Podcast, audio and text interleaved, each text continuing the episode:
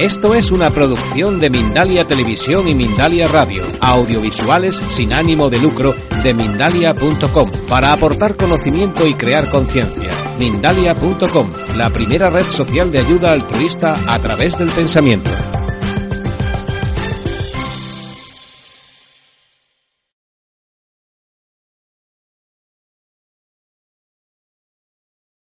Bien, qué coincidencia, decimos nosotros, los nutricionistas celulares, qué coincidencia que a partir de la Segunda Guerra Mundial y cuando el sistema de producción de alimentos a niveles industriales se hace universal, donde se crea la industria de la alimentación, la producción en masa o en cadena de alimentos, pues es a, a partir de la Segunda Guerra Mundial que aparece un desarrollo, aparece un incremento grandísimo de las enfermedades crónicas.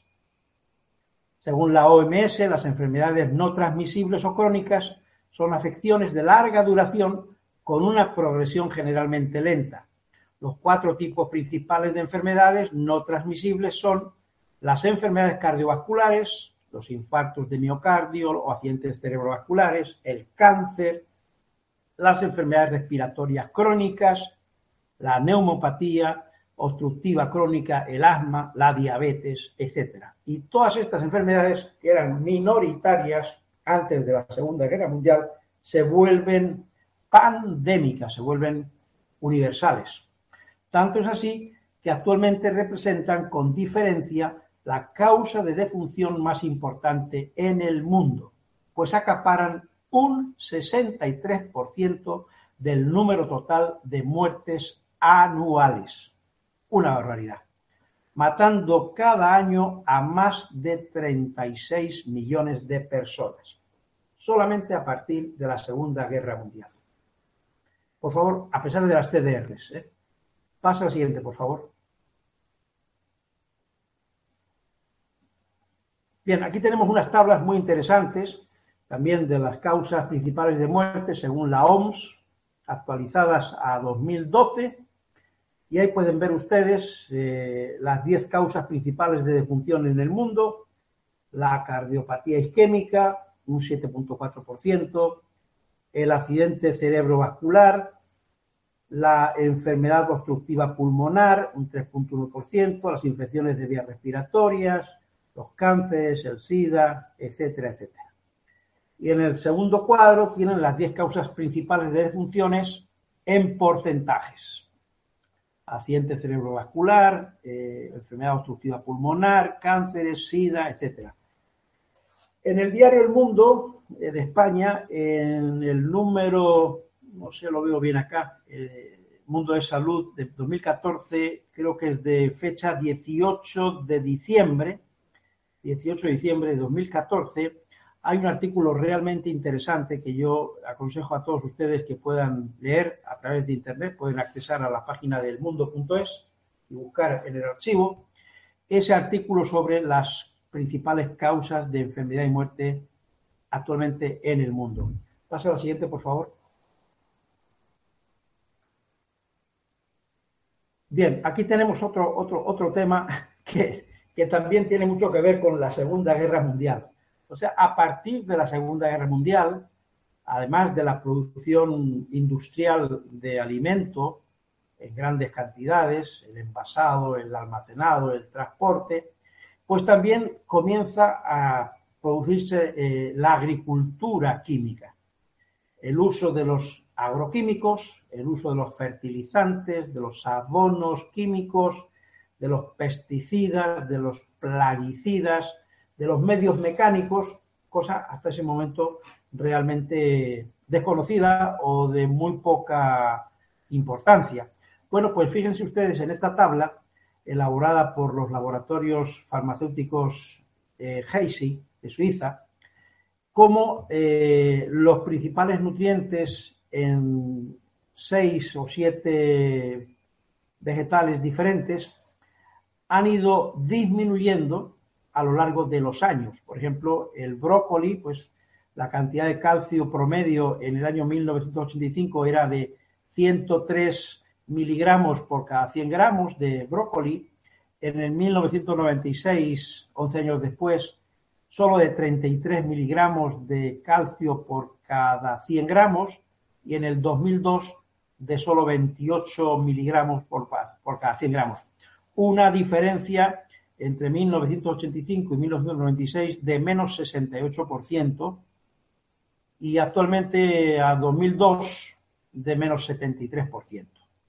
Pero vamos a otro tipo de alimentos como por ejemplo las zanahorias y vemos que en las zanahorias el magnesio pasó de 27 miligramos por 100 gramos en, en 1985 a 18 en 1996 a 14 en 2002. Eh, las fresas, por ejemplo, o mejor dicho, eh, las manzanas, en cuanto a vitamina C, vean ustedes, la vitamina C, de 5 miligramos en 1985 a 1 en 1996 y a 2 en 2002. Es decir, la evidencia palpable de que nuestros alimentos, sobre todo nuestros vegetales, los que producimos con esta agricultura química, industrial, mecanizada, hacen cada vez que sean menos nutritivos. ¿eh? Esta es la evidencia clara. Y esto está relacionado también con el aumento de las enfermedades crónicas y degenerativas. Pasa a la siguiente, por favor.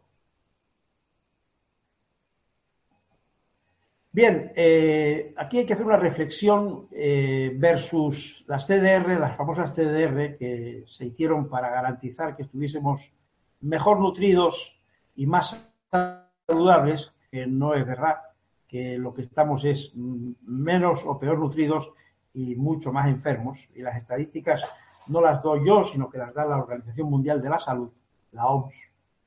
Pues eh, hay que decir, por ejemplo, que las CDR fueron calculadas en relación a las enfermedades carenciales. No se calcularon en función de lo que se podía querer como una nutrición, una salud óptima. Es decir, aplicamos un concepto restrictivo. Si logramos que con 10 miligramos no, aparezca una enfermedad, pues ya con eso nos, contentamos. No vamos a estudiar cuánta cantidad debe tomar un ser humano para gozar de una óptima o de una excelente salud. Las CDRs fueron eh, promulgadas en el año 1941, en plena Segunda Guerra Mundial, para enriquecer los alimentos procesados que los soldados norteamericanos consumirían en el frente de batalla. Sin embargo, autores, grandes científicos, como por ejemplo el eh, Williams, Roger Williams, el doctor Allen, el doctor Leibovitz o el mismísimo Linus Pauling, una persona de la que hablaremos extensamente en esta conferencia, entre otros, opinan con mucha base y con mucha certeza de que el consumo óptimo de ciertas vitaminas en cantidades superiores a las famosas o infaustas CDRs promueven una mejor salud, mejoran la protección contra las enfermedades y son de gran valor para coadyuvar con la terapia convencional en la llamada medicina integrativa en el tratamiento de las enfermedades comunes. Pasa a la siguiente, por favor. Bien, aquí tenemos una tabla eh, editada o publicada en el gran libro, la obra póstuma del doctor Linus Pauling, eh, premio Nobel doble, el único, el único hombre, la única persona en el mundo que ha sido premio Nobel dos veces y por distintas razones o por distintos ámbitos. Fue premio Nobel de, de Química en el año 1953 por el trabajo tan fantástico que hizo en el estudio de la naturaleza del enlace atómico y fue premio Nobel de nuevo, en, este, esta ocasión de la paz, en el año 1964, por su lucha denodada e incansable para conseguir que las potencias de aquella época, Estados Unidos, Rusia, eh, la Unión Soviética, dejasen de estallar bombas atómicas en la atmósfera, porque hasta el año 64 se seguían explotando bombas atómicas en la atmósfera. Bien, el doctor Pauling llegó a perder inclusive su pasaporte, el Departamento de Estado norteamericano se lo retiró, porque le acusó de hacer, no, para atrás, por favor, le acusó de hacer actividades antinorteamericanas. Bien, aquí tenemos un resumen de los, de los contenidos eh, óptimos en el consumo de las distintas vitaminas por los citados autores. En primer lugar, tenemos en la columna de la izquierda las famosas RDA o CDRs, eh, ven ustedes, vitamina C, 60 miligramos diarios. Eso es lo que hay que tomar para que no aparezca el escorbuto. Nuestras arterias, nuestros huesos, nuestro sistema inmunológico estén en perfectas condiciones. O, por ejemplo, la vitamina B1, pues 1.5 miligramos al día, idem de idem. Williams, otro gran bioquímico, recomienda que de vitamina C se tomen 2.500 miligramos diarios y 20 miligramos de vitamina B1. El doctor Allen, 1.500 miligramos de vitamina C y 300 miligramos de vitamina B1.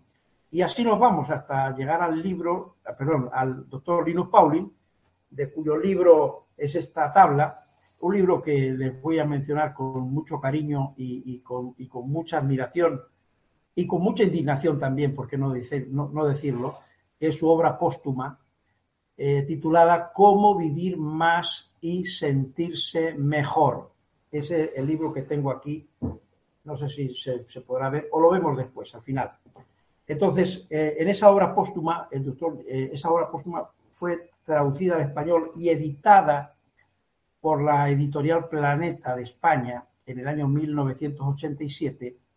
Se vendió, desapareció de las librerías en pocos meses, se vendió completa la edición, acuérdense, en 1987, y jamás se volvió a reeditar una obra capital, fundamental, la obra póstuma de una persona que fue premio Nobel dos veces. Eh, se editó, se vende completamente la edición, desaparece en pocos meses y oiga, no le debió interesar a la editorial volverla a editar de nuevo. No se editó más nunca. Así que bueno, ahora después al terminar de mostrar la portada del libro, a ver si conseguimos que alguna editorial se remueva un poquito su eh, conciencia y lo vuelva a editar porque es una obra fundamental. Bueno, pues Pauling decía, por ejemplo, de vitamina C de 1000 a 18.000 miligramos y de B1 de 550 a 100 miligramos. Pase a la siguiente, por favor. Bien, los grandes promotores de la nueva nutrición. Les traigo aquí sus imágenes, sus fotografías, sus nombres y les dejo la inquietud para que investiguen, lean, busquen en Internet cantidad de información acerca de estas personas. Y yo les recomiendo encarecidamente que las conozcan, que estudien su obra, que lean, para que se den cuenta de la aportación tan fantástica, tan maravillosa que le han hecho a la salud, a la medicina y a la humanidad en su conjunto estos grandes personajes. Primero de ellos es el profesor Roger Williams, y su gran trabajo sobre la individualidad bioquímica. El doctor William eh, escribió un libro que es fundamental en la historia de la, de la, medicina y de la nutrición celular, que es la individualidad bioquímica.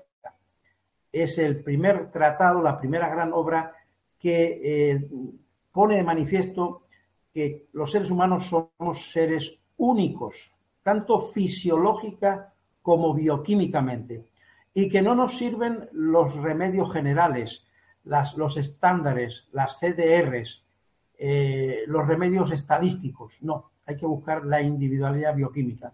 El doctor William, por ejemplo, llega a, descubrir y a, mostrar en su obra que hay 32 tipos o morfologías de estómago diferentes. Es decir, nosotros tenemos la idea, hemos visto un tratado de anatomía y pues vemos la, la, forma del estómago, la bolsa del estómago y, pensamos que todos los estómagos humanos son, son iguales y son como esos que nos han puesto en las láminas de fisiología en nuestra escuela o en nuestra universidad. Eso es una falacia. Hay 32 tipos o formas de estómago diferentes. Y esa es una de las singularidades. Hay muchísimas más.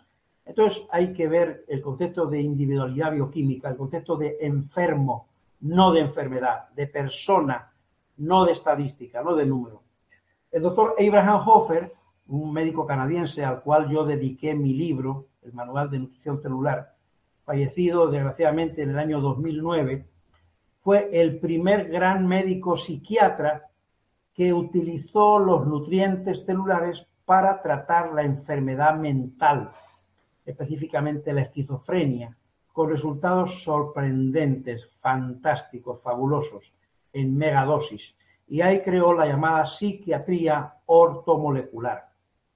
El ya mencionado gran Linus Pauling, del cual hay que decir que eh, fue una persona que fue consecuente con su conocimiento y con su eh, sabiduría y con sus descubrimientos. Vivió hasta los 96 años, perdón, 94 años de edad y lo hizo eh, al pie del cañón, enseñando en la universidad, en el Instituto Pauling, eh, gozando de una excelente salud y de una claridad mental extraordinaria. Él fue el que creó la llamada medicina ortomolecular en cuanto al uso de las moléculas justas, adecuadas, biológicas, para tratar la enfermedad en lugar de los fármacos o moléculas químicas hetero eh, perdón, heteromoleculares, es decir, sustancias químicas que no son compatibles, que no son amigables, que no son adecuadas. Y por último, el gran Jeffrey Bland es un médico norteamericano que vive actualmente, los tres anteriores ya fallecieron, pero Jeffrey Bland continúa la obra de los tres y es el creador del paradigma de la medicina nutricional. Por fin estamos hablando de una medicina que basa su acción en la nutrición no en la química farmacológica o farmacéutica. Pasa la siguiente, por favor. Bien, aquí tenemos los 12 consejos de Linus Pauling para vivir más y sentirse mejor. Eh, como digo, eh, fue un gran hombre, vivió hasta los 94 años de edad, profesor optimista, un amante de la vida, eh, una persona generosa, luchó para evitar que las bombas atómicas siguiesen dañando a los seres humanos, a la atmósfera. Bueno, extraordinaria la, labor de, Linus Pauling. Eh, ¿Qué aconseja Linus Pauling para vivir más y sentirse mejor? Tomar vitamina C a diario, pues de 6 a 18 gramos o más. No dejar de hacerlo ni un solo día. Tomar vitamina E a diario, 400 unidades, 800 o 1600 unidades tomar uno o dos comprimidos de complejo B a diario, tomar un comprimido diario de 25.000 unidades de vitamina A, suplemento mineral que provea de los básicos minerales como el calcio, el hierro, el yodo, el cobre, etcétera. Pasa a la siguiente, por favor.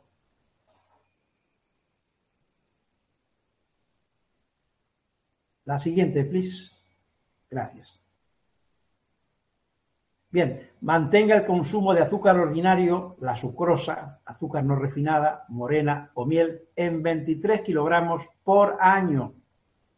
No añada azúcar al té o al café ni coma alimentos con alto contenido en azúcar. Evite los postres dulces y no beba refrescos artificiales, porque la sacarosa es ni más ni menos que una caloría vacía. Es puro y nada más que un alimento hidrocarbonado. No tiene vitaminas, no tiene minerales, no tiene enzimas, es un alimento desvitalizado. Salvo el azúcar, coma, lo que le guste, pero no demasiado de un solo alimento. Los huevos y las carnes son buenos alimentos, también debe comer abundantes frutas y verduras, no coma tanto como para estar obeso. La siguiente, por favor.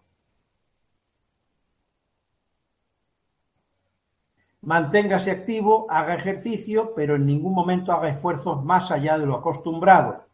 Esto es muy importante. Se están dando casos hoy en día de personas que se lanzan a correr maratones. Recientemente en España, en un maratón en una localidad española, eh, murieron dos personas a consecuencia de ese sobreesfuerzo. Es decir, personas que no tienen la costumbre, el hábito o el entrenamiento eh, pues se ponen a hacer ejercicio o esfuerzos más allá de lo, acostumbrado o de lo, o de lo soportable. Tome bebidas alcohólicas solo con moderación, no fume, evite tensiones, trabaje en lo que le guste y sea feliz con sus amigos. Fíjense, el último consejo de Linus Pauling. Trabaje en lo que le guste, eso es un privilegio para muchas personas, pero por lo menos uno tiene que tratar de tener eso en, en, destino, en meta, de llegar a trabajar en lo que a uno le guste. evite tensiones, el estrés es la gran pandemia de nuestro tiempo, es la enfermedad que está o la condición que está detrás de todas esas grandes enfermedades degenerativas eh, y crónicas. El estrés está detrás del cáncer, la diabetes, el infarto, la presión alta, los problemas eh, digestivos, etcétera. Bien, decir, como dije al principio, que el doctor Linus Pauling es la única persona en la historia galardonada con dos premios Nobel. La siguiente, por favor.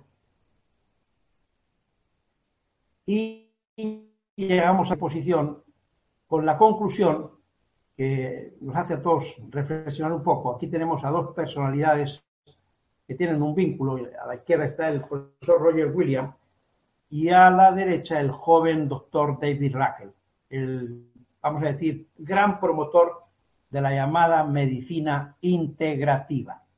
Bien, a título de conclusión digo lo siguiente, el espectacular avance en poco más de 60 años del paradigma de la nueva nutrición ha logrado que autores de la talla del profesor Roger Williams se refieran a él con el término de nutrición celular, una emergente y revolucionaria ciencia de la salud cuyas aportaciones al tratamiento de las principales enfermedades no les han pasado desapercibidas a los decididos impulsores de la medicina integrativa, los cuales con el doctor David Raquel al frente la han valientemente introducido en la mayoría de sus protocolos. Porque la medicina integrativa no es ni más ni menos que buscar lo mejor de ambas medicinas, de la medicina tradicional eh, complementaria, alternativa, como se le quiera llamar, aunque lo de alternativa a mí no me gusta mucho y lo de complementaria tampoco. Pero bueno, más eh, podríamos hablar de una medicina biológica y la medicina convencional. Eso es lo que hace la medicina integrativa, el unir lo mejor, extraer lo mejor de ambas medicinas y hacer un encuentro, una simbiosis entre las mismas para que la medicina del futuro sea una mucho mejor medicina que la medicina del presente y que sobre todo que la medicina del pasado. Hasta la siguiente.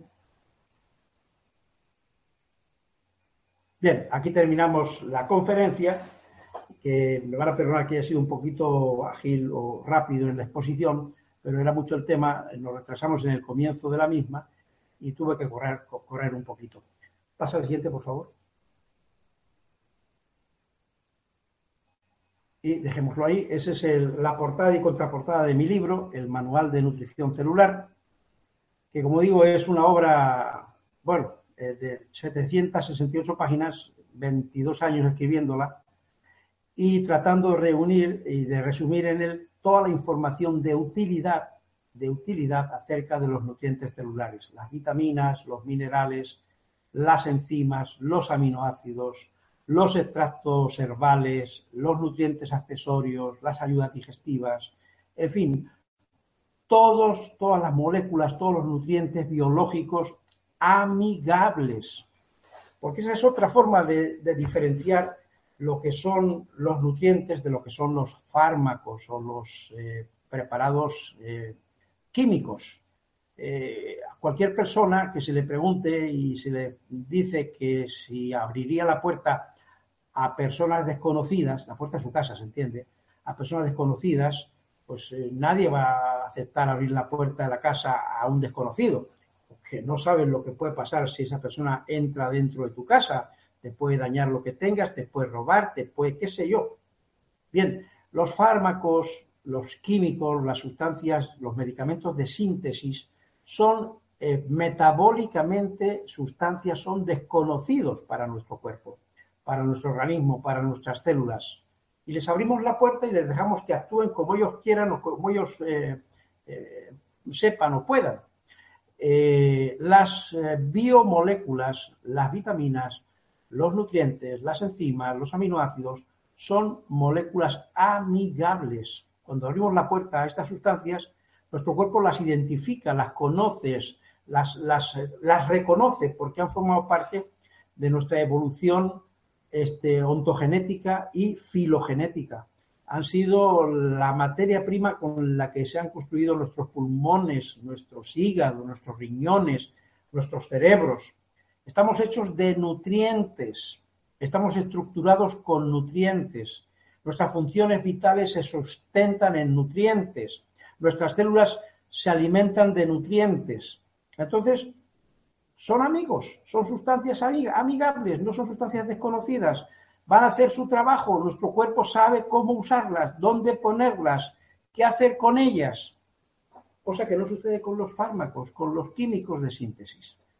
Entonces, esa es la gran diferencia y por eso la verdadera medicina, la auténtica medicina, la que defendió Hipócrates, eh, Pitágoras de Cos, eh, Linus Pauling, Roger William, eh, todos los grandes precursores, es la medicina nutricional, es la verdadera y auténtica, yo diría, única medicina.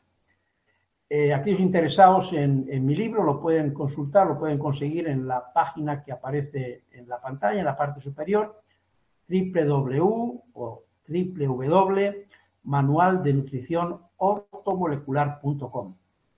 Y este es eh, nuestro teléfono en España.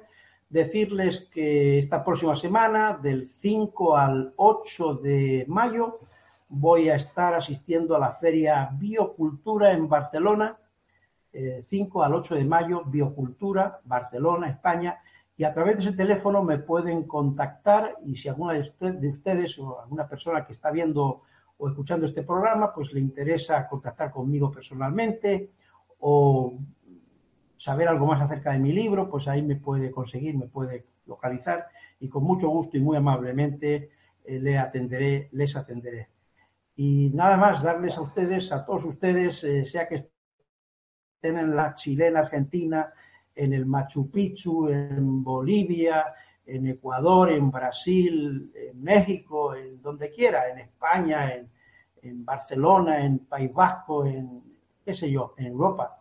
Darles a todos ustedes las gracias, darles gracias a Dios también por haberme dado la oportunidad de acercarme a ustedes en esta noche, de hablarles con el corazón sobre todo, un poquito con la cabeza también, pero sobre todo con el corazón transmitirles un poquito la inquietud y sobre todo las ganas de pensar, de reflexionar acerca de lo que debe ser la salud, de lo que es la salud y de lo que debe ser la auténtica y mejor y más valiosa de las medicinas, la medicina de la nutrición celular. Muchísimas gracias, estoy a su disposición si quieren hacer alguna pregunta. A la orden, eh, son las 11 de la noche en España, ya para muchos españoles es hora ya de, de acostarse, de irse a la cama este, pero los norteamericanos o los eh, sudamericanos o los centroamericanos están todavía en, pleno día, en plena actividad. Muchísimas gracias una vez más, encantado de estar aquí con ustedes. Ojalá que podamos repetir este encuentro y a la orden para lo que gusten. Gracias y eh, escucho sus preguntas. A la orden. Gracias. Gracias, José. Muy interesante todo. Eh, pregunta, tenemos varias preguntas, pero como como por la hora no, no podremos, no, no, va, no, va a tener que disculpar la gente, que no vamos a poder hacer todas las preguntas, pero haremos algunas. Por ejemplo, la de Ángela de, Colombia. Eh, pregunta, ¿se puede consumir en vez de se, se, puede consumir en vez de azúcar stevia? Por supuesto que sí, sí, sí, sí. Ese es un edulcorante muy, muy, muy recomendable. Yo lo recomiendo, mm, pero totalmente.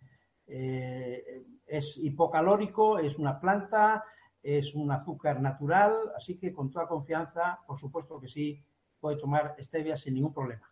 ¿Cómo no? Sí, otra pregunta de Ángela. Aparte de los alimentos, ¿se deben consumir las vitaminas que sugieren la diapositiva en esas cantidades? Bueno, eh, a ver, esa es, esa es la tabla de nutrientes que Pauline recomendaba para vivir más y sentirse mejor. Eh, evidentemente, eh, el conocimiento de Pauline era extenso y, muy, avanzado, ¿no? Eh, yo no le diría a nadie así de buenas a primeras que tome esas cantidades mm, a, esa, a esa dosis y que mejor consulte con un especialista, con un nutriólogo o con un experto en nutrición celular. De todas formas, sí quiero decir que los nutrientes son inofensivos, son inocuos que si la dosis que se consume es más alta de la que el cuerpo puede digerir, el cuerpo lo va a eliminar. Cuando se toma una dosis eh, masiva de vitamina C, por ejemplo, eh, si es más de la que el cuerpo necesita, el cuerpo la va a eliminar con un poquito de, de molestia intestinal, van a aumentar las evacuaciones intestinales o los gases. Disminuyendo un poco la dosis se restablece la normalidad y no hay ningún problema. Son más los problemas por falta de nutrientes que por exceso de nutrientes. Bien, eh, siguiente de Ángela otra vez, que me lo ha encargado mucho. ¿La espirulina podría contener todas las vitaminas de la diapositiva en las cantidades sugeridas? No, no, no, no, no. La espirulina es un nutriente que es riquísimo en proteínas, riquísimo en proteínas. Es casi un 70% de su peso en proteína. Es un alimento proteico, por tanto, y es un alimento muy rico también en magnesio y en vitaminas del grupo B pero no contiene todos los nutrientes en las dosis recomendables. Como no hay un alimento que podamos decir sea la panacea, eh, debemos de buscar la, variedad, la diversidad en nuestra dieta y ninguna alimentación, ninguna dieta variada, este, diversa, eh, puede ser sustituida por nutrientes en forma de cápsulas o en forma de tabletas los nutrientes celulares son siempre complementos. Deben ser consumidos para mejorar ciertas funciones biológicas, pero sin eh, pretender que sustituyan a una buena alimentación. La alimentación es lo primero. Los nutrientes son eh, preparados, son, los nutrientes celulares son nutrientes concentrados. Vale, siguiente. Eh, Guillermo desde Chile nos pregunta, ¿la práctica del ejercicio de la respiración consciente nutre energéticamente las células? Por supuesto, ese es otro gran nutriente, la, respiración, el, aire. El aire, el oxígeno, es otro gran nutriente, igual que el agua, ¿no? Son nutrientes esenciales, bueno, eh, están libres de adquirir, libres de tomar, sobre todo el aire, ¿verdad? Entonces, eh, la respiración sí que es una clave fundamental, no solamente para nutrir nuestras células, hay que pensar en que el 40% del oxígeno que respiramos sirve para alimentar al cerebro, a las neuronas cerebrales. Si no tenemos una suficiente cantidad de oxígeno, nuestro cerebro no va a funcionar correctamente. Y otra parte del cuerpo que tiene una gran demanda de oxígeno es el músculo cardíaco, el miocardio, también un consumo altísimo de, oxígeno. Pero además, en la respiración, ya no solamente eh, los ingredientes que contiene el aire, el acto de la respiración, inspirar y expirar, eh, pues ayuda a, mantener el metabolismo en una cierta eh, actividad, en un cierto tono. Si la respiración se acorta, el metabolismo disminuye las oxidaciones celulares se resienten, ¿no? Y además de eso, la respiración es fundamental para mantener el equilibrio del sistema nervioso autónomo. Es decir, una respiración completa, diafragmática, abdominal, hace que nuestro sistema nervioso esté en balance, ¿eh? Porque eso afecta directamente al estado del sistema nervioso simpático y parasimpático. O sea que la respiración es otra clave en la salud, fundamental. Habría que hacer por lo menos tres veces al día respiraciones de 5 a 10 minutos cada vez, eh, inhalando durante 6 segundos, haciendo un segundo de pausa, exhalando durante otros 6 segundos, haciendo un segundo de pausa. Es decir, inhalas, cuentas 6, haces una pausa de un segundo, exhalas, cuentas seis, haces una pausa de otro segundo. Lo haces exclusivamente por la nariz, no uses la boca. 5 a 10 minutos por la mañana, 5 a 10 minutos por la tarde y sobre todo 5 a 10 minutos por la noche. Eso te va a dar paz, la paz de la que hablaba Hipócrates, de la que hablaba Pitágoras, de la que hablaba Pauling, eso te lo va a dar una buena respiración, porque la respiración te va a llevar al equilibrio de tu sistema nervioso autónomo. Bien, sí, bien, rápidamente. Eh, la pregunta de Ángela Duque de Colombia. ¿En qué consiste la nutrición celular? La nutrición, eh, perdona, ¿en qué consiste la nutrición celular? A la nutrición celular se puede acceder a través del consumo de frutas y verduras sin procesar? Bien, a ver, el concepto de nutrición celular es un concepto sobre todo de, conciencia. ¿Por qué? Porque, eh, bueno, la alimentación es ni más ni menos que comer cuando tenemos hambre y dejarlo de hacer cuando no tenemos hambre, ¿verdad? Y elegir aquellos alimentos que nos resultan más atractivos, más sabrosos, por color, por olor, por aroma. O sea, eh, ha sido la forma tradicional en la que el ser humano ha cubierto esa necesidad básica, ¿eh? alimentarnos cuando tenemos hambre y de aquello que nos satisface, que nos gusta, que nos atrae. El concepto de nutrición es un avance eh, porque ya entonces estamos viendo a través de este concepto y de esta ciencia cómo se realiza el proceso de la transformación de eso que hemos comido en sustancias constitutivas elementales, en, elementos esenciales o nutrientes esenciales, como puedan ser vitaminas, minerales, enzimas, aminoácidos, etcétera, cómo degrada nuestro cuerpo el contenido de los alimentos en las sustancias transformadas de última instancia. El concepto de nutrición celular, cuando aplicamos la palabra celular, es para tomar conciencia de que realmente lo que nos interesa es llevar estos nutrientes hasta nuestras células, para que el medio ambiente celular sea el mejor posible, el más óptimo posible. Muchas veces cuando consumimos alimentos por lo que nos gusta o por el aspecto, por el color o por el olor, no estamos seguros ni estamos teniendo en cuenta la calidad nutritiva de esas sustancias.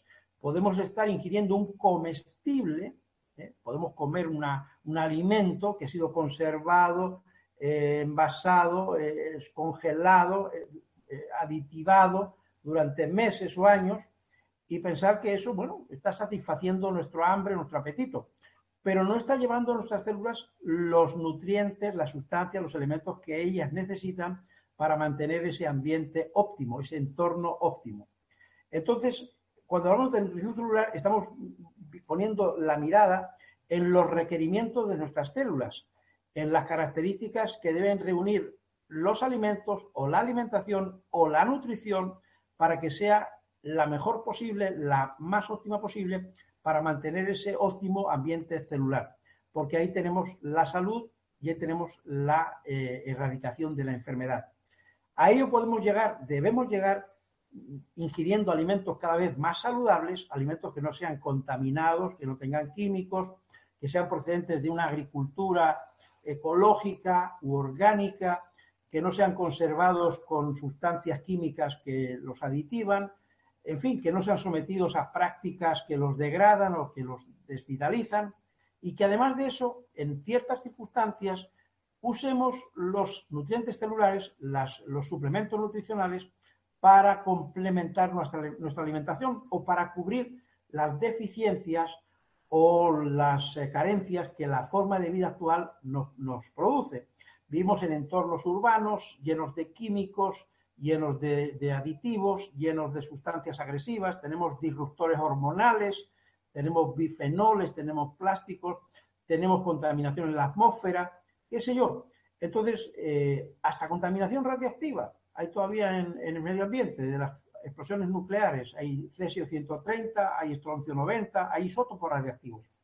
Entonces, los suplementos nutricionales o nutrientes celulares nos van a cubrir, nos van a completar nuestra necesidad de nutrición celular. Eso, a eso me refiero cuando hablo de nutrición celular. Es pensar en que los alimentos no solo son para saciar nuestro apetito, para cubrir nuestra hambre, sino que tenemos que tener conciencia de que nuestras células tienen que mantener un ambiente óptimo para mantener la salud y evitar la enfermedad. Muy bien. Doctor, bueno, última pregunta. Última pregunta, sí. Última pregunta, sí, porque ya son muy, muy tarde. Mañana tengo que levantarme temprano para ir para Biocultura, Barcelona. Vale, perfecto. Última pregunta. ¿Qué puedes decirle del magnesio que tanto se habla, del que tanto se habla ahora? Hoy, el magnesio es un mineral maravilloso, fabuloso, extraordinario. Todo lo que yo pueda decir me quedo corto. El magnesio, vean, el magnesio es a la clorofila fíjese, lo que el hierro es a la hemoglobina. La molécula de clorofila es prácticamente idéntica, es la clorofila, el pigmento que da color verde a las plantas, a las hojas, básicamente, ¿verdad? Que es la clave de la vida. Sin clorofila no hay vida. La clorofila es el pigmento que, eh, por medio de la luz solar, eh, produce los hidratos de carbono, ¿verdad? Fíjense si es importante ese pigmento. Bueno, pues eh, la molécula de clorofila es prácticamente idéntica bioquímicamente a la molécula de hemoglobina, que es la molécula de la sangre, ¿verdad? La sangre humana y también animal. Entonces, la diferencia que hay entre ambas moléculas es que la de sangre es hierro, el, el, elemento mineral presente en esa molécula, y en el caso de la clorofila es el magnesio, ¿verdad?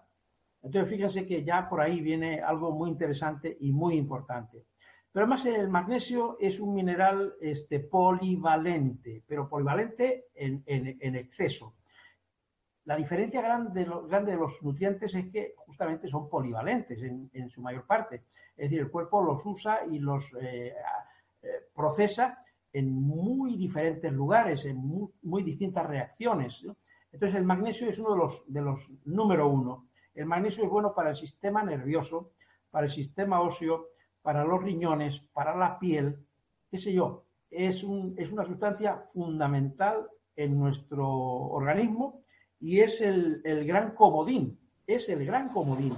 Yo uso magnesio en todos, todos mis programas de nutrición celular porque además es una sustancia carencial. Paradójicamente, eh, la forma de alimentación que llevamos, eh, los vegetales que consumimos, son en su mayor parte carentes o deficientes en magnesio, si no son de agricultura orgánica o biológica.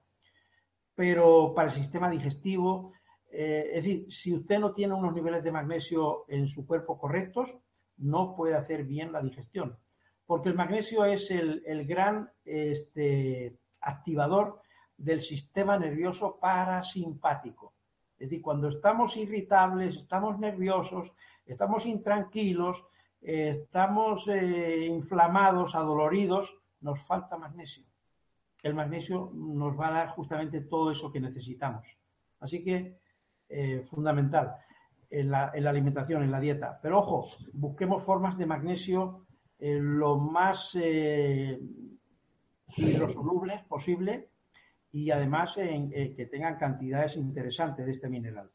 ¿eh? Pero 100%, eh, yo soy un partidario, juntamente con la gran bioquímica española Ana María de la Justicia, que fue la primera que habló del magnesio en, bioquímica, en su papel en, la salud, soy extremadamente partidario del uso del magnesio. Bien, muchas gracias. Dice Marco Vélez desde España. Eh, eh, Marco Vélez, presidente de la Asociación Española de Naturopatía y Bioterapia. Eh, al finalizar, José, recordar que estará en el segundo Congreso Internacional de Medicina Integrativa el 21 y 22 de mayo en Valladolid. E igualmente transmitir que José es el presidente en Panamá de la Asociación Profesional Española de Naturopatía y Bioterapia.